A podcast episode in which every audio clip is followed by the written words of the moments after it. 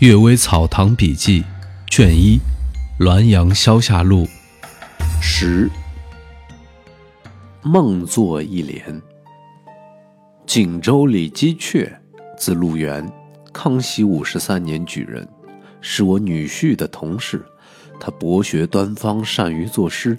在等候补缺的日子里，有天他在梦中作诗一联：“滦河鸡中散。”峨眉屈左图，醒来后自己也不解所作之联为何意思。后来升任湖南县令，死在任所。这湖南也正是屈原一路吟诵的地方。小花犬，先祖母张大夫人家中养了一只小花狗，丫鬟们因为厌恶它偷肉，就暗地里把它掐死。其中有一个丫鬟名叫柳毅，梦中经常看见这狗来咬她，她就常说梦话。太夫人知道后说：“这狗是丫鬟们一起杀的，为什么只恨柳毅呢？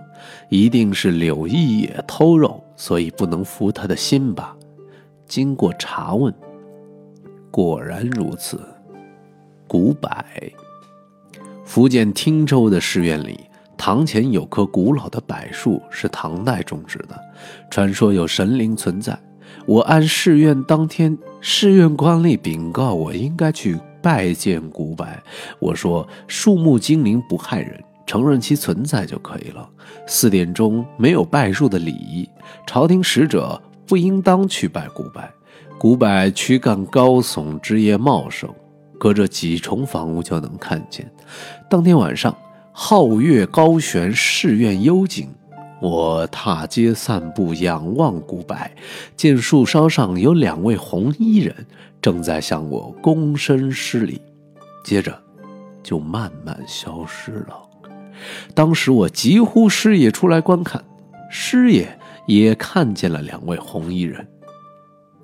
次日，我来到树前，对两棵古柏各击一礼。